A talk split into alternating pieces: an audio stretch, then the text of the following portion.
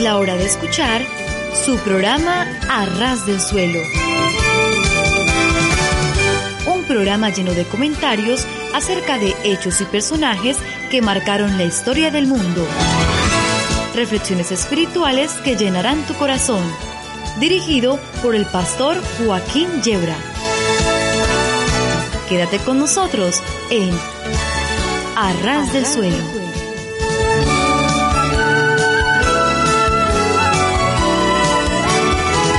Sí, sí, sí, estar a ras del suelo es de lo mejor que nos puede ocurrir. Porque si tropezamos y caemos, nos hacemos muy poco daño. Y en cambio, si subimos a los cerros de Úbeda, las caídas pueden ser peligrosas. Y no digamos si trepamos hasta la Inopia, provincia del mismo nombre, entonces las caídas son ya mortales de necesidad. De modo que nuestra propuesta, queridos amigos, queridos oyentes, es estar a ras del suelo, entiéndase los pies, pero eso sí, ¿eh? Con el corazón bien alto. Les habla el pastor Joaquín Yebra y aquí estamos dispuestos a pasar un buen tiempo juntos con música cristiana, con algunos pensamientos, trataremos de provocar también una sonrisa y luego entraremos en un tema serio y profundo de la Santa Palabra de Dios. Para entregarte lo mejor de nuestra adoración, lo mejor de nuestras vidas.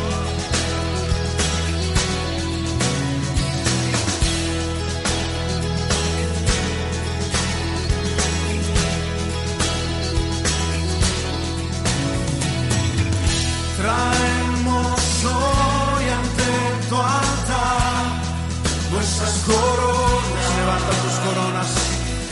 Queremos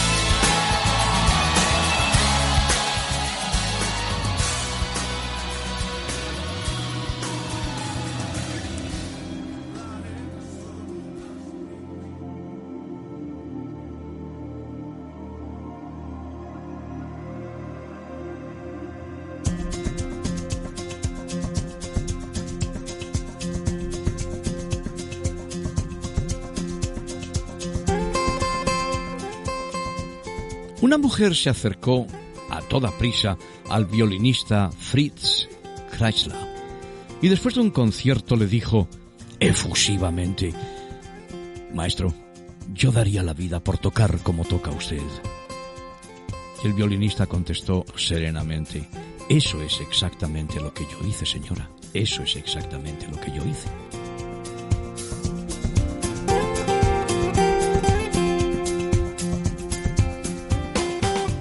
Aprendo a callar, pues callando escucho más, y mi boca no tapa el murmullo de aquel que jamás sabrá que la prueba no ha sido para él, sino para aquel que sabe escuchar. Más que decir, más que odiar y señalar, la propia mano que te señala, por eso, mejor hacer, mejor amar, sin importar cuánto entendamos de todo esto, esperando, esperando que algún día puedas saborear lo que aprendido cuesta. Fácil perderlo, ¿verdad? Lo que te ha costado tanto llegar. Cuando entendemos el dispositivo que tiene la creación como elemento de desarrollo, sabremos en obra lo que deberemos hacer consecutivamente y ello es lo que nos lleva al éxito, sin importar lo que circule en derredor no siendo presa fácil de las criaturas que crean las mentes perversas y así conscientes de los planos, nuestra maestría de individuo naturaleza permite que Dios se manifieste en ti y en mí como savia de luz blanca y dorada por tus venas etéreas y te conviertes para ser, para llegar a ser, para que sin entender entendamos y de puja en fricción y tiempo del despertar, el propio diamante humano que está dentro del carbón, de amaneceres en el yo superior, elevando en pensamientos hacia lo eterno lo que comienza siendo un palpitar en el corazón, para ver la maravilla de la creación, para ver el amor, para ser amor.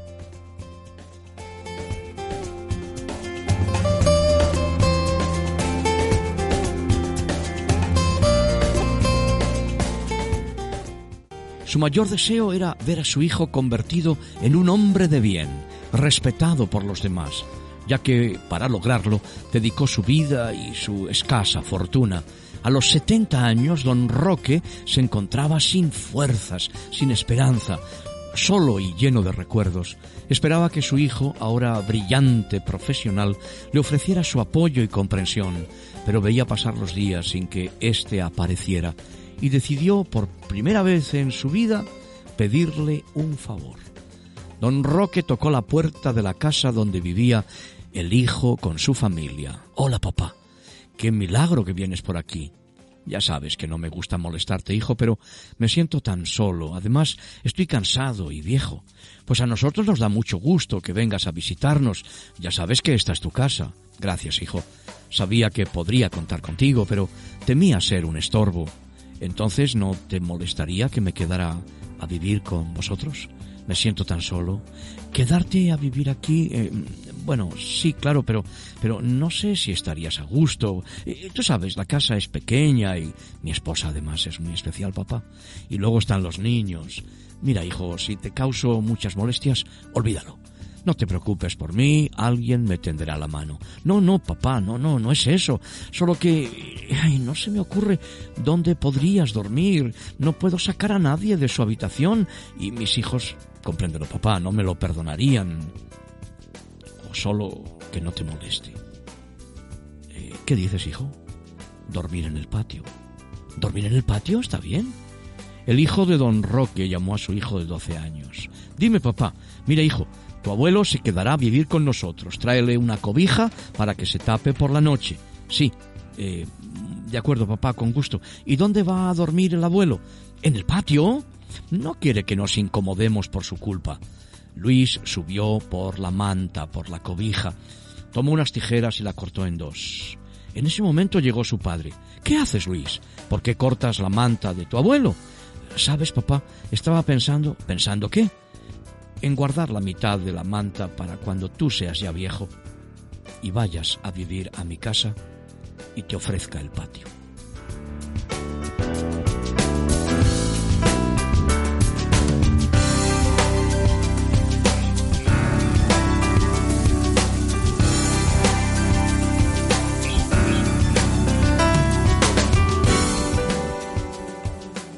Me encantó este texto sobre qué es enamorarse. Dice que enamorarse es reírse hasta que te duele la barriga, encontrar mensajes de tu amigo en el correo electrónico al regreso de las vacaciones, manejar por las montañas oliendo a pino, manejar en la costa con la melodía del mar y la brisa marina haciendo volar tus cabellos, escuchar tu canción favorita en la radio, desperezarte en la cama mientras escuchas afuera el sonido de la lluvia, aprobar tu último examen, bueno, aunque sea el penúltimo, recibir una llamada de alguien que hace mucho que no ves, una buena conversación junto a una taza de café, a mí con leche, por favor, y mucha azúcar si no me bebe mi mujer, encontrar dinero en el de una ropa que hace tiempo que no usabas. A mí nunca me ha pasado, pero hay algunos privilegiados. Por ejemplo, el pastor Antonio dice que sí, que una vez se encontró, y te encontraste poco, ¿no? Muy poquito era. Mil pesetas de las antiguas. ¿Qué dices? Mil pesetas, varón, que son seis euros de nuestros días, de nuestros días cotidianos de hoy por la mañana. ¡Qué barbaridad! ¡Qué alegría tan grande! Meter la mano en el bolsillo de la gabardina, del gabán de la chaqueta y encontrarte un billete olvidado. Y dices, ¿pero cómo es posible? ¿Pero cómo se me ha podido olvidar a mí esto? Pues bueno, es mucho peor encontrar una factura no pagada, claro.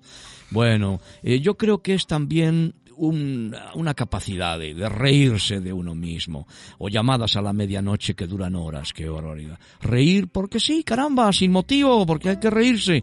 Escuchar accidentalmente en que alguien dice algo bueno de ti y además resulta que es un amigo. Despertarte y darte cuenta de que todavía puedes dormir un par de horitas más, qué maravilla. Escuchar la canción que te hace recordar a esa persona especial ser parte de un equipo. Yo no soy parte de un equipo de fútbol. Me dicen que solamente sirvo para medio estorbo y para reportero. Pero soy parte de otra clase de equipos. La emoción del primer beso, encontrar nuevos amigos, sentir mariposas en la barriga cada vez que ves a esa persona, mm, pasar un rato con tus mejores amigos, ver felices a las personas que amas, usar el suéter, el jersey de la persona que te gusta y comprobar que todavía huele a su perfume, encontrarte con un viejo amigo y sentir que nada ha cambiado, aspirar profundo y llenarte de atardecer, tener a alguien que te diga que te quiere mirándote a los ojos y entonces tú dices, pero ¿cómo es posible que puedan querer a alguien como yo?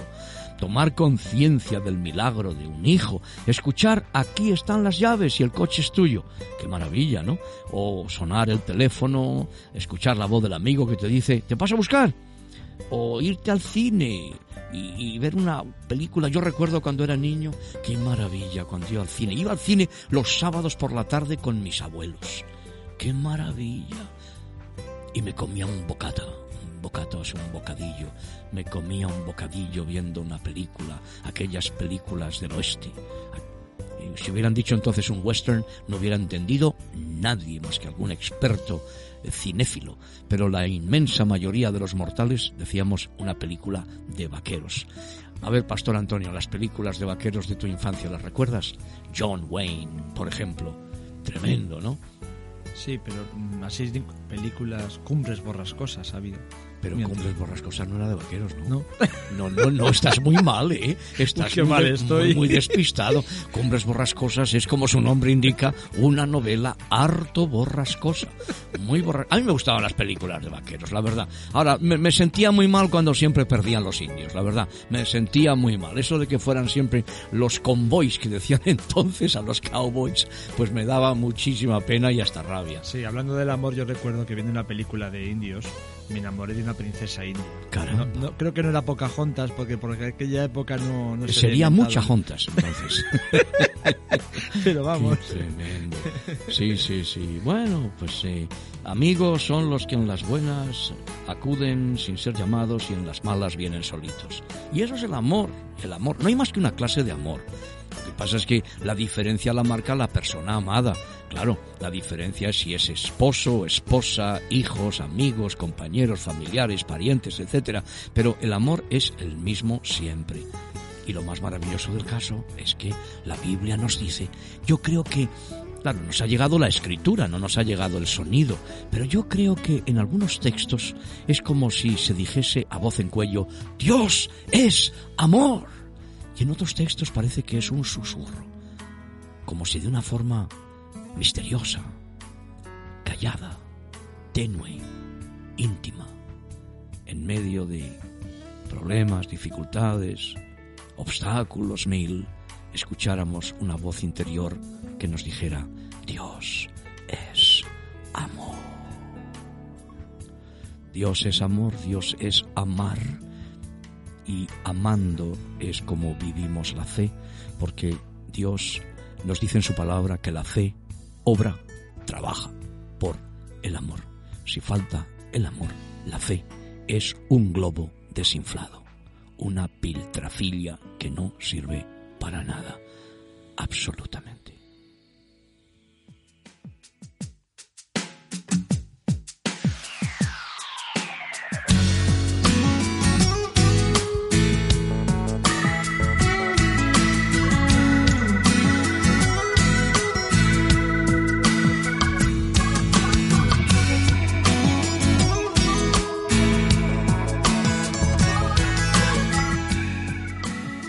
Y así, después de esperar tanto, un día como cualquier otro día, decidí triunfar.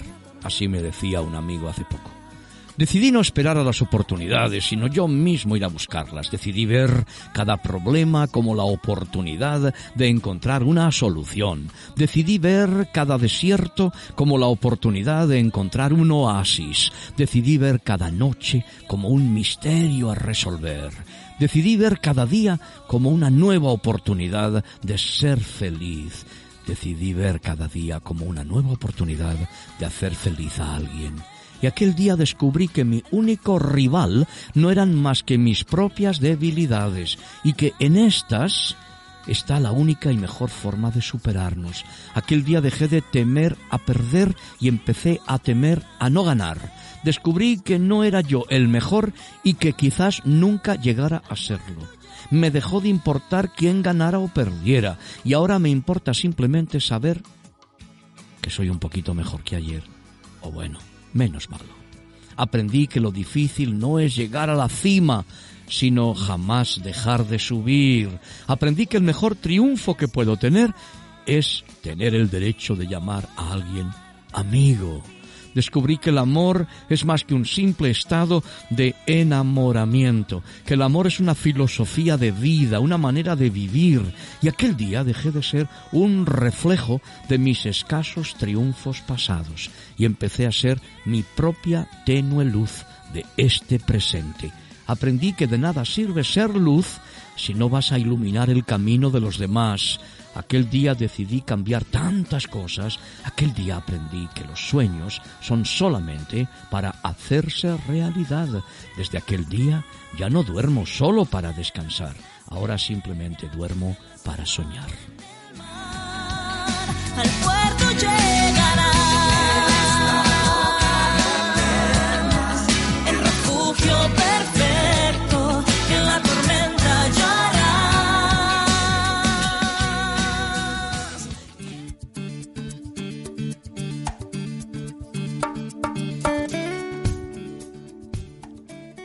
Arrancaré de mi espíritu todo pensamiento triste. Me sentiré más alegre que nunca, no me voy a lamentar de nada. Hoy agradeceré a Dios por la alegría y la felicidad que Él me regala. Y le voy a pedir perdón también por ser tan bruto y tan terco, empeñándome siempre en ver un vaso con agua hasta la mitad como medio vacío, en lugar de reconocer que está medio lleno. Trataré de ajustarme a la vida y aceptaré al mundo como es y me adaptaré a él. Y si algo sucediera que me desagrade, no me mortificaré ni me lamentaré, sino agradeceré que haya sucedido, porque así se puso a prueba mi voluntad de ser feliz. Hoy seré dueño, dueña de mis nervios, de mis pensamientos y de mis impulsos, porque para triunfar tengo que tener el dominio sobre mi propio ser. Trabajaré alegremente, con entusiasmo, con amor haré de mi trabajo una diversión. Comprobaré que soy capaz de trabajar con alegría. No pensaré en los fracasos. Si las personas a quienes tengo aprecio me desprecian, pues lo ofreceré al Señor se lo presentaré al Señor, pero yo seré agradable. Si comienzo a criticar a una persona, cambiaré la crítica por el elogio enseguida. Todas las personas tienen sus defectos y sus virtudes. Tú también, amigo oyente, amiga oyente.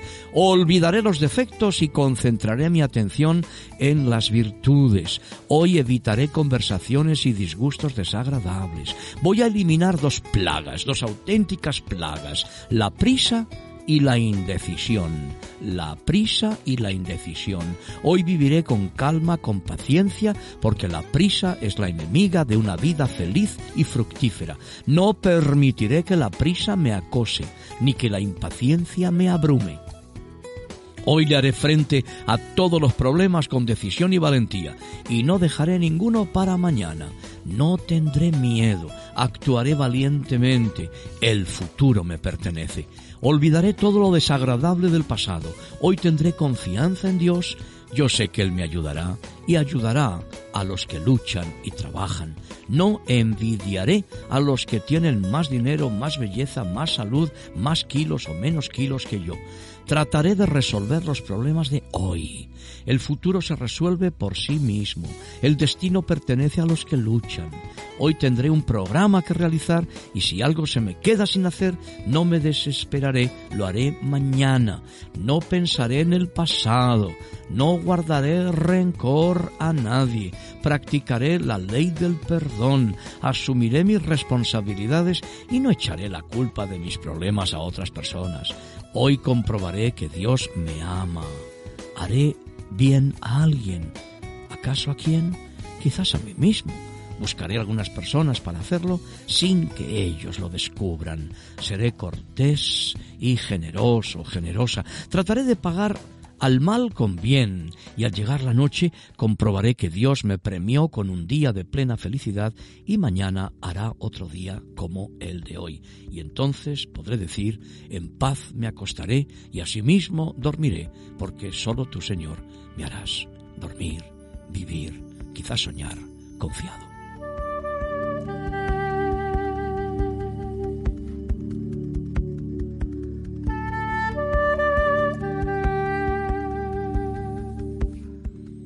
Que haya paz hoy en ti. Y ten completa fe en Dios. Ten completa fe de que estás exactamente donde debes estar. Tienes que aprender, tenemos que aprender a estar primeramente en nosotros mismos, que algunos vuelan tan lejos fuera de ellos mismos que llega un momento en que pierdan contacto con la realidad más próxima y más tangible que es la realidad de nuestra propia vida. No olvides las infinitas posibilidades que nacen de la fe. Usa los dones que has recibido, brinda el amor que se te ha brindado a ti, alégrate de saber que eres un hijo de Dios, una hija de Dios, deja que esa presencia entre hasta tus huesos y dale libertad a tu alma para cantar y bailar y darte un baño al sol. Está ahí para todos y cada uno de nosotros. Y lo más importante de todo, que Dios te ama y que es posible mantener una relación personal con Dios, que es posible dejar para siempre la idea de que Dios es un ser lejano y distante o que solamente es para mentes privilegiadas o espíritus superdotados. No, mira, el concepto de una relación personal con Jesucristo puede ser algo nuevo para ti, querido radio oyente, querida radio oyente. Casi el mundo entero ha oído que Jesucristo murió en una cruz. Sin embargo, creer en Jesucristo, manteniendo una relación personal con Él, es algo que solamente ocurre cuando cada uno de nosotros nos damos cuenta de que fue por mis pecados por lo que Jesucristo murió en aquella cruz del Calvario. El amor de Dios por ti y por mí es tan inmenso que aunque tú hubieras sido la única persona en el mundo, Él hubiera muerto igualmente en la cruz del Gólgota, sustituyéndote por amor. Y es por eso que nosotros predicamos el Evangelio, la buena nueva de Jesucristo, Dios hecho hombre por amor a los hombres, quien tomó sobre sí mismo nuestros pecados para darnos perdón y vida eterna. Por eso predicamos a Cristo, por eso nos gozamos en torno a esta mesa y estos micrófonos y damos gracias a Dios por la oportunidad de dar testimonio de Jesucristo a tantos hombres y mujeres en tantos lugares. 68 emisoras cristianas en la tierra de España, pero también estamos en Guinea Ecuatorial, Dios bendiga esa nación, y también estamos en muchas de las repúblicas de Latinoamérica, Dios bendiga las Américas, desde las tierras más altas del Canadá y Alaska hasta el cono sur, hasta la puntita esa del mapa que todos veíamos en la escuela y decíamos, ¿vivirá alguien allí? Claro que sí. Estamos pensando en tantos queridos hermanos de Latinoamérica, de África, de Europa, de este único mundo que Dios tiene y ama. Por eso predicamos el Evangelio, porque Jesucristo ha dicho yo soy el camino y la verdad y la vida, nadie viene al Padre sino por mí. Y en el libro de los Hechos de los Apóstoles se nos asegura que todos los que en Cristo Jesús creyeren recibirán perdón de pecados por su nombre. Jesucristo ha dicho, yo soy la resurrección y la vida, el que cree en mí, aunque esté muerto, vivirá, y todo aquel que vive y cree en mí, no morirá eternamente. Querido oyente, querida oyente, ¿crees tú eso? ¿Crees que estas palabras de la Biblia son promesas de Dios para ti? Si es así, te invitamos a hacer una oración con nosotros. Señor Jesucristo, creo que tú moriste por mis pecados en la cruz del Calvario y que resucitaste de entre los muertos. Me doy la vuelta en mi camino en este día. Quiero que seas el Señor de mi vida necesito que lo seas. Te entrego a ti mi corazón, mi voluntad. Perdóname por las muchas formas en que he pecado contra ti. Perdóname por las muchas maneras en que he pecado contra otros. Perdóname por haber vivido egoístamente. Te recibo en este momento como mi Salvador. Te ruego que seas mi Señor. Límpiame de todo mal. Lléname con tu Santo Espíritu con tu ayuda aprenderé a amarte y a obedecerte como Señor de mi vida. Gracias por perdonarme y volverme hacia Dios. Amén.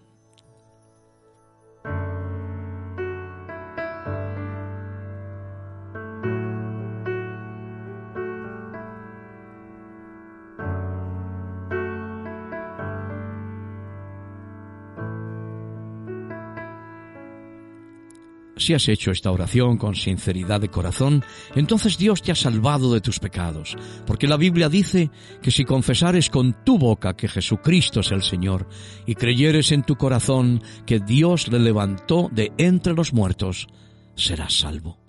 También dice Dios por medio del Espíritu Santo que te ha hecho una nueva criatura, una nueva persona en Jesucristo, de modo que si alguno está en Cristo, nueva criatura es. Las cosas viejas pasaron, he aquí todas son hechas nuevas. Si has tomado esta decisión personal por Jesucristo, ponte en contacto con nosotros.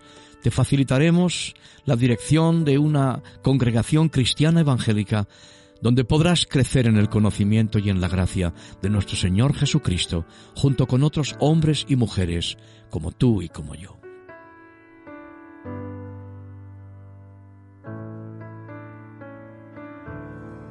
Somos pequeñas llamas prendidas porque un día fueron traídas a tu luz eterna que nos dio vida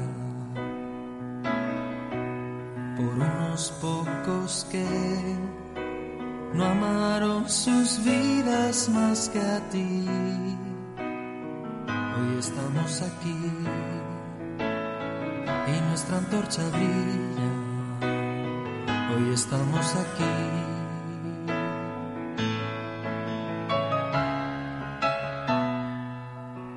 Una misma visión para un nuevo siglo, una generación que levanta a Cristo y se une en oración, clamando por España. Nuestras posesiones, nuestros corazones pertenecen al Señor de señores, no importa el precio, salva nuestra España. Las barcas y las redes listas hoy están.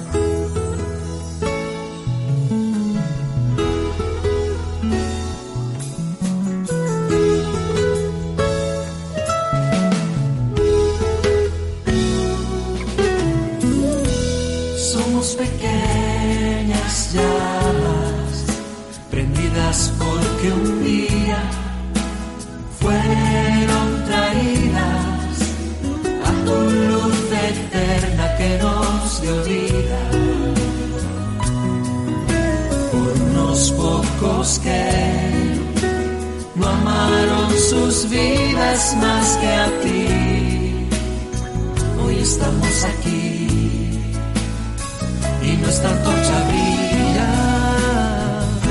estamos aquí.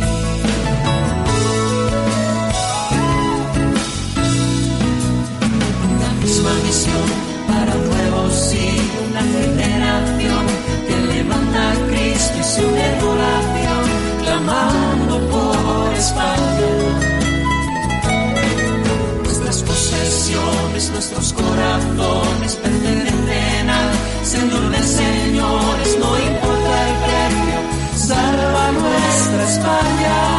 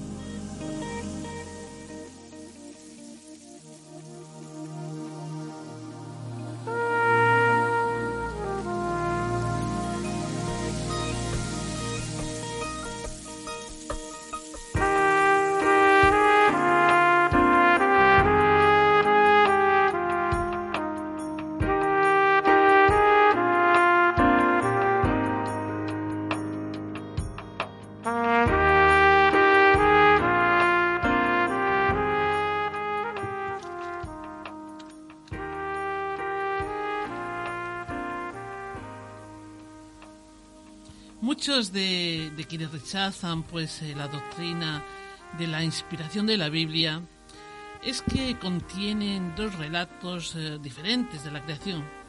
Uno en Génesis capítulo 1 y otro en Génesis capítulo 2.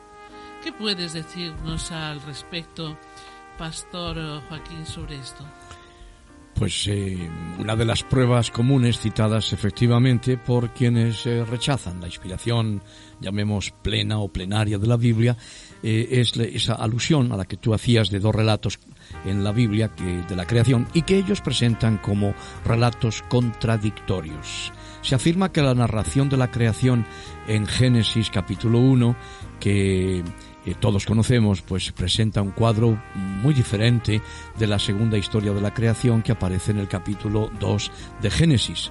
Pero si fuera así, es extraño que el Señor Jesucristo, cuando contestó a la pregunta de los fariseos sobre el matrimonio, ¿os acordáis? En el Evangelio de Mateo, citó ambos capítulos. Vamos a leerlo, vamos a abrir las escrituras.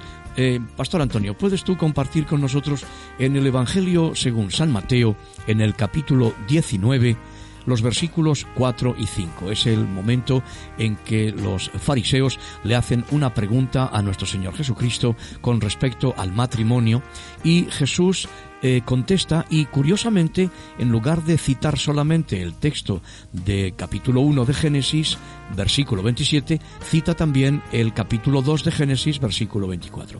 Vamos a comenzar leyendo en Mateo 19 los versículos 4 y 5.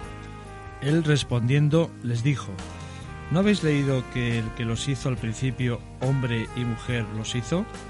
Y dijo, por esto el hombre dejará padre y madre y se unirá a su mujer y los dos serán una sola carne. Efectivamente, Jesús está citando los dos textos en Génesis 1.27, donde dice la escritura que creó Dios al hombre a su imagen, a imagen de Dios lo creó, varón y hembra los creó y luego en el capítulo 2 de Génesis, versículo 24, donde dice, por tanto, dejará el hombre a su padre y a su madre y se unirá a su mujer y serán una sola carne. De modo que el Señor está citando dos textos que para él no tienen ninguna contradicción.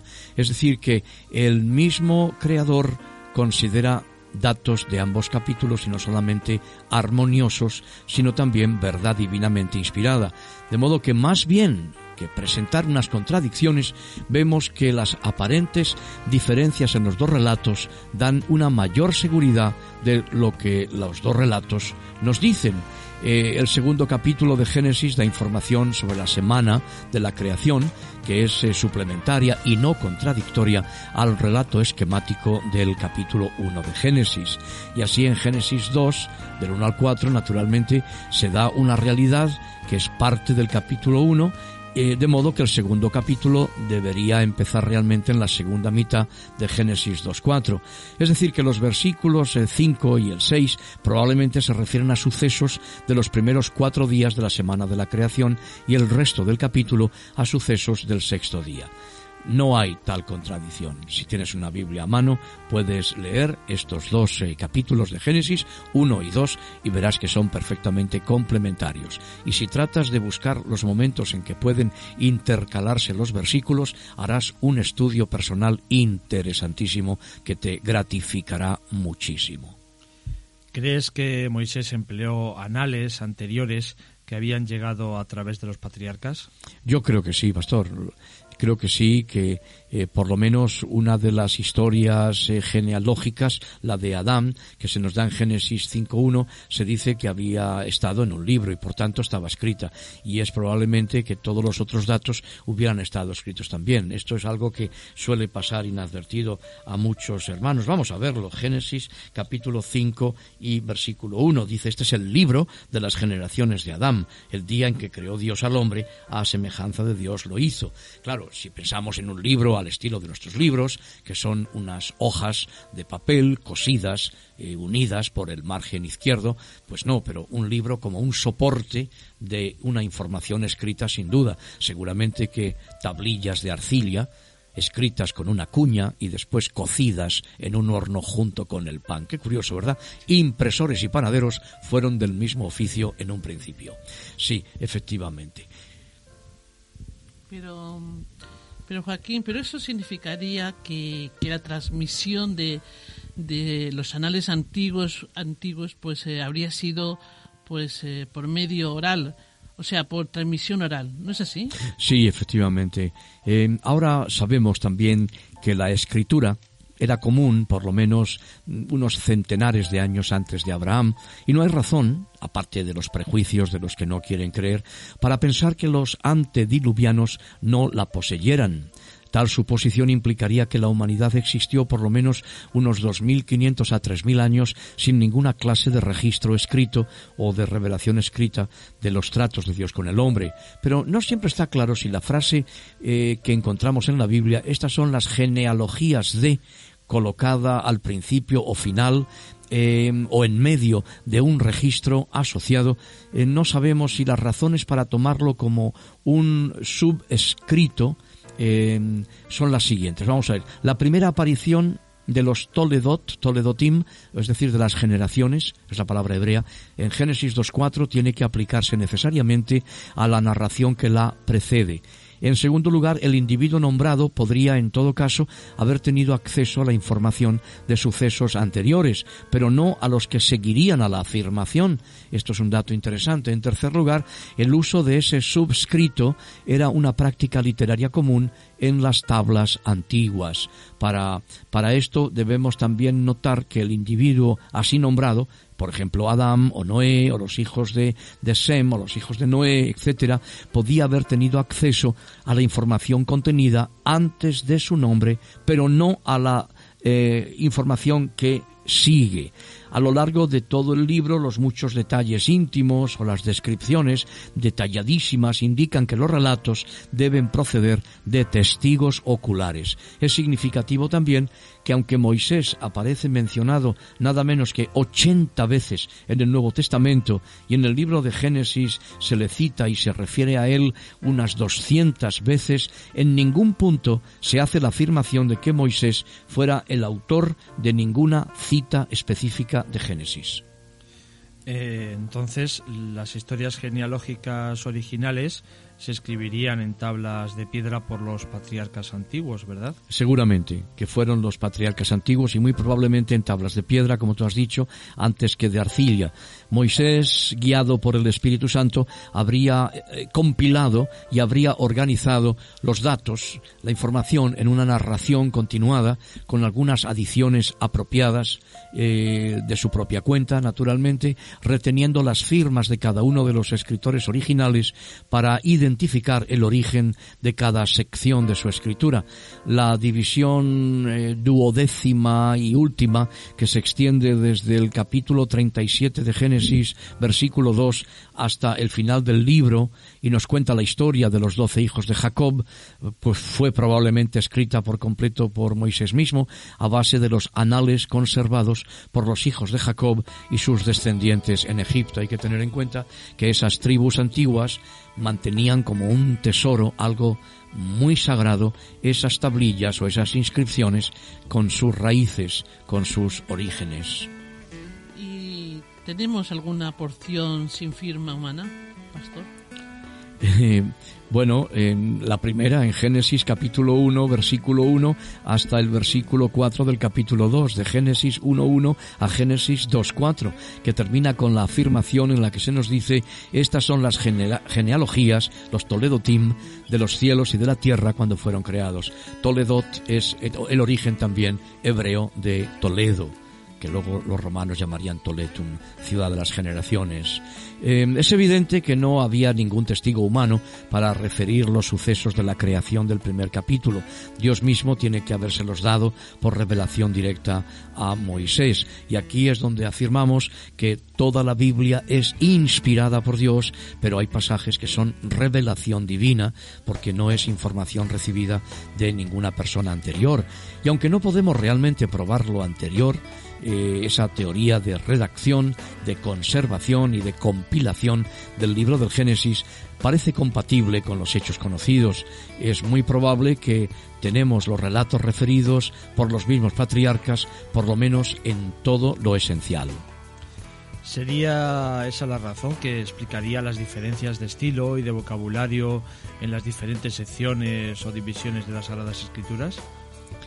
Pues yo creo que sí, la llamada teoría documental o documentaria que propone un origen compuesto de los libros de Moisés, esa hipótesis que a veces aparece en los libros de texto o en los libros de estudio como JEPD, JEPD, eh, se basaba originalmente en la observación del uso de diferentes nombres por Dios en la primera y segunda división del Génesis.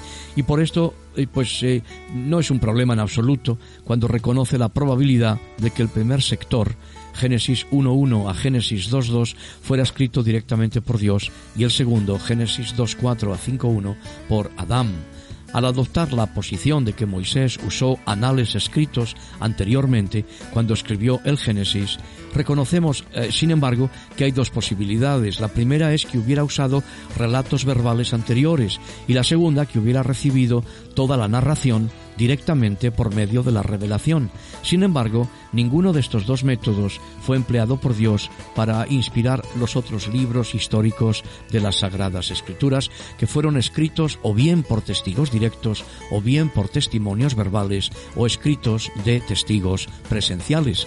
También es importante hacer notar que esta teoría de la transmisión verbal del Génesis ha sido usada con mucha frecuencia por estudiosos que dudan de su autenticidad en apoyo de su rechazo de la verdad histórica y científica de Génesis capítulo 1 a capítulo 11. Sin embargo, si estos capítulos fueron escritos originalmente por testigos presenciales de los sucesos, guiados tanto en sus escritos originales como en su compilación ulterior por inspiración divina, entonces tenemos el mayor grado de seguridad posible acerca de su absoluta certeza y exactitud. Es decir, que el milagro de la escritura es una doble inspiración de Dios, una, doble intervención de Dios. Por una parte, la revelación que Dios da a los que la reciben en primer lugar, en segundo lugar, eh, la disposición de ellos a ser fieles transmisores en la escritura o en la oralidad, y en tercer lugar,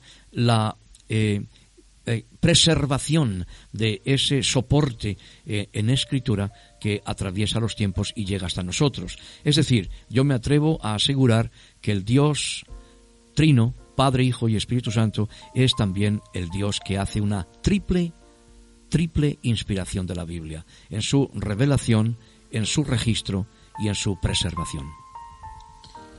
¿Está, está relacionado todo esto con la llamada alta crítica?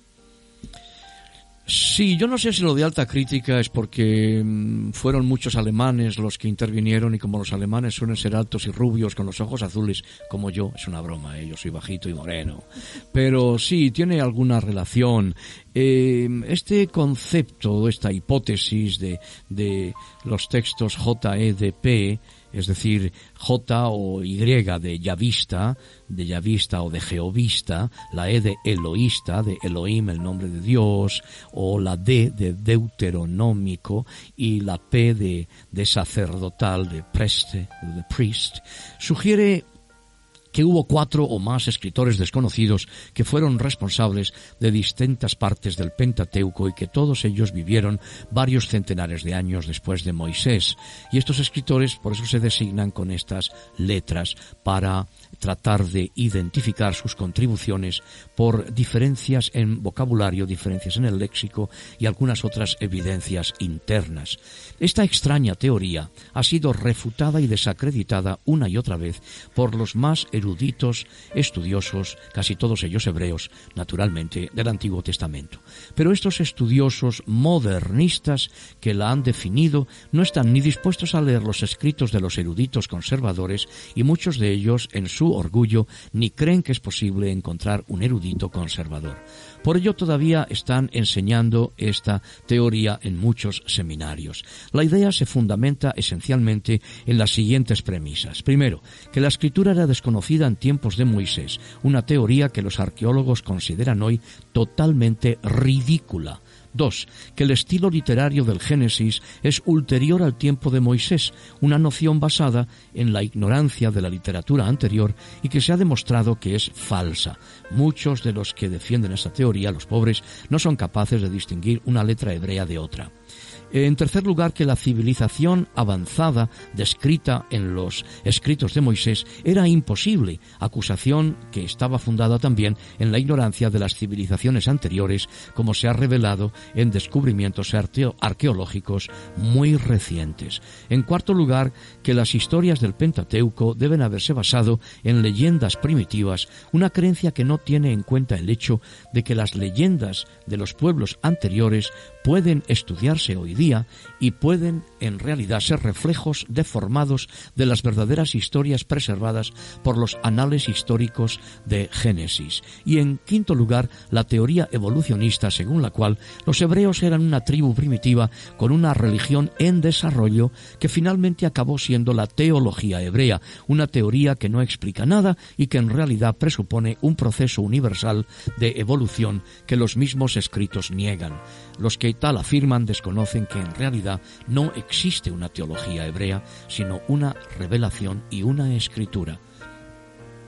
Es cierto, Pastor Joaquín, que los versículos 4 al 6 de Génesis 2 son difíciles de traducir. Sí, una posible paráfrasis de los mismos en un castellano más de nuestros días. Una paráfrasis, sabéis que es pues una traducción que no pretende una equivalencia lingüística, es decir, palabra por palabra, sino que es una traducción de equivalencia dinámica. Es más, entender el sentido y refrasearlo en el lenguaje de nuestros días. Diríamos así, en el día en que el Señor Dios hizo la tierra y los cielos, no había todavía plantar en la tierra ni hierba creciendo en ella, puesto que el Señor Dios no había establecido aún la lluvia, y porque no había todavía hombre que cultivara el suelo. Pero entonces se levantaron vapores de la tierra que regaron el suelo, y el Señor Dios formó al hombre. De modo que al principio, no habiendo medios para conseguir agua y no habiendo seres humanos, las plantas que habían de servir como cultivos no fueron al parecer incluidas entre las plantas que habían sido creadas en el tercer día. Pero estas dos condiciones fueron suplidas cuando primeramente Dios estableció los medios originales de traer agua a la tierra, mediante ese vapor que regaba toda la tierra, y en segundo lugar, Dios hizo al hombre. Fue entonces cuando las cosas estaban ya dispuestas para plantar el primer huerto es del todo posible que no hubiera lluvia hasta después del diluvio. El arco iris era una señal enteramente nueva de Dios para el hombre después del diluvio de los días de Moisés. Esto puede indicar que la lluvia, tal como la conocemos hoy, como el arco iris, fueron nuevas experiencias después del diluvio. Así lo leemos en Génesis capítulo 9, versículos del 11 al 17.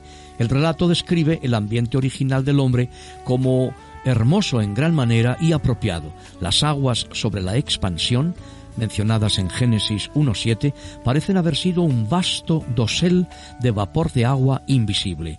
Ese efecto invernáculo, ese efecto invernadero de esta gran capa de vapor de agua podía haber impedido cambios de temperaturas al menos cambios de temperaturas bruscos sobre la Tierra o diferencias en ella de un punto del globo a otro. El ciclo hidrológico presente por el cual las aguas se evaporan del océano y penetran en el interior empujadas por los vientos, condensándose finalmente y volviendo a caer sobre la Tierra en forma de lluvia, habría sido imposible en esas condiciones. Más bien las aguas evaporadas diariamente de los muchos mares, Génesis 1.10, se habrían movido solo a cortas distancias de su origen para condensarse otra vez por la noche sobre la superficie adyacente, como dice Génesis 2.6.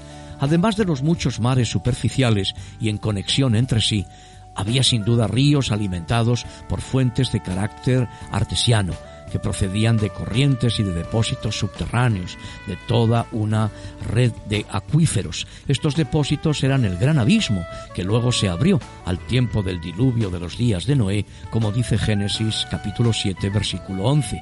Y uno de estos sistemas de ríos alimentaba el jardín o huerto plantado por Dios en Edén, como se nos dice en Génesis 2 del 10 al 14 pues tiene que haber sido agradable, ¿no? Eh, y hermoso el jardín donde Dios puso pues, al hombre, ¿verdad? Bueno, yo la verdad es que por las mañanas, cuando voy camino de, de, de la universidad y me encuentro, por ejemplo, con Atocha, eh, con esa boina que decimos los madrileños, que es una gorra de contaminación que está flotando sobre la atmósfera, y uno, perdonarme que lo tenga que decir así, pero no lo sé decir de otra manera, uno se suena la nariz y comprueba que de nuestra nariz sale un polvo negro, asqueroso y repugnante de este aire contaminado que respiramos en las grandes ciudades, qué decir de, de México, Distrito Federal o de otras ciudades del mundo, donde el grado de contaminación es superior de Madrid.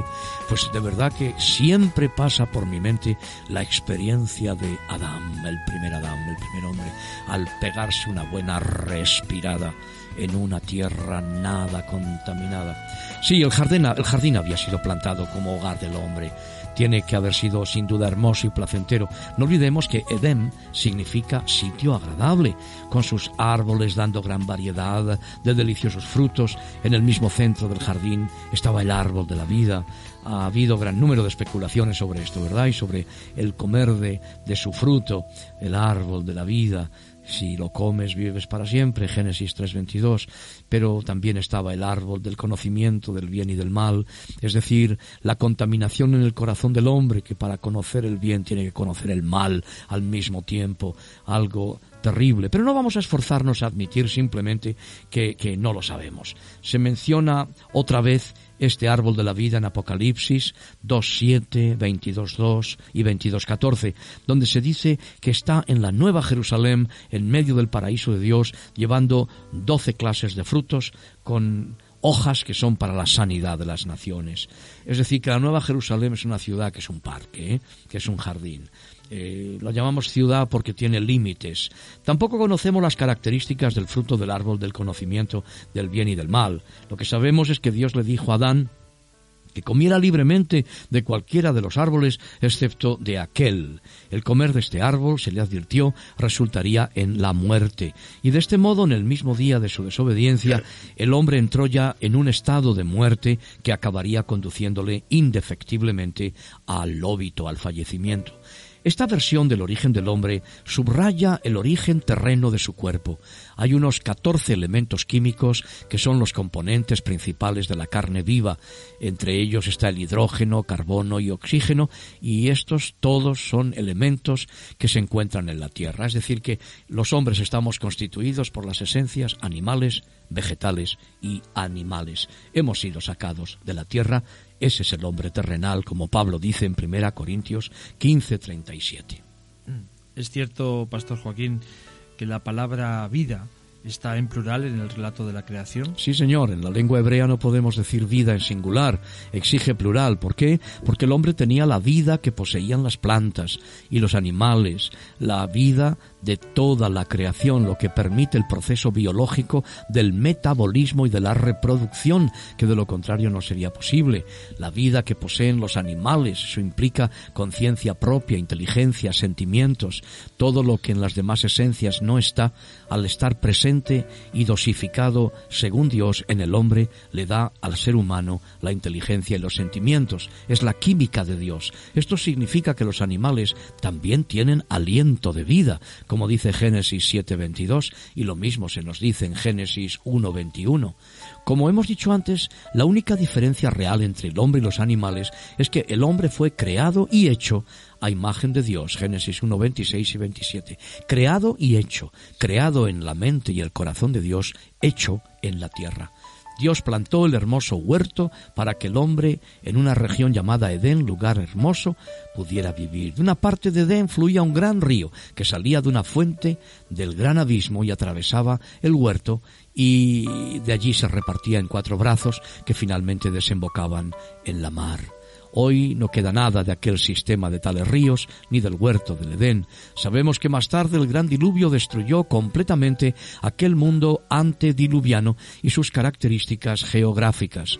Sin embargo, algunos de los hombres de la geografía primitiva, como Etiopía, Asiria, la zona del Éufrates, etc., fueron eh, transmitidos por los ocupantes del arca y fueron dados a regiones geográficas posteriores al diluvio, nombres que nos recuerdan lo que había habido antes. Bueno, yo sé que, que nos puede seguir hablando más porque este relato es muy, muy importante, muy interesante, ¿verdad, Joaquín? ¿Tienes algo más que decirnos? Bueno, solamente deciros que en otro próximo programa hablaremos de la falacia, de la mentira, de la evolución. Pero no podemos despedirnos, aunque no nos vamos nunca, porque estáis en nuestro corazón, sin deciros que el Dios creador es también el Dios que se hace carne en Jesucristo. Es el Dios que viene a tomar tus pecados y los míos. Es el Dios que viene a salvarnos. Es el Dios que viene a darnos eternidad, perdón de pecados y vida eterna. Y que no está lejos de ningún hombre, que solo tienes que reconocer la realidad de tu pecado, de tu vida, tu situación, pedirle al Señor que te perdone e invitar a Jesucristo a tu corazón, recibiéndole por la fe como tu único Señor y Salvador, personal, eterno y todo suficiente.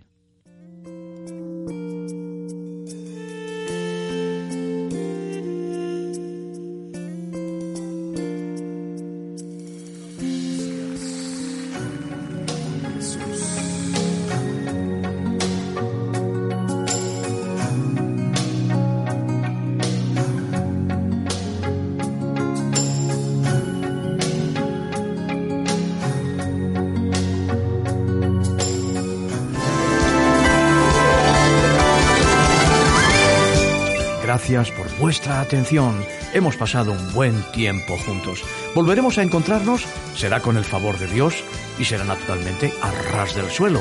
Entiéndase los pies, pero con el corazón bien alto. Hasta entonces, que el Señor os bendiga y os guarde. Adiós.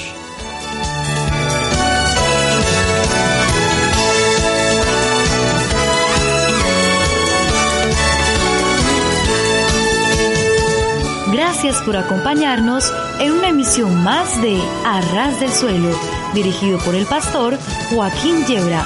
En nuestro próximo encuentro tendremos más noticias de interés para ustedes. Hasta entonces.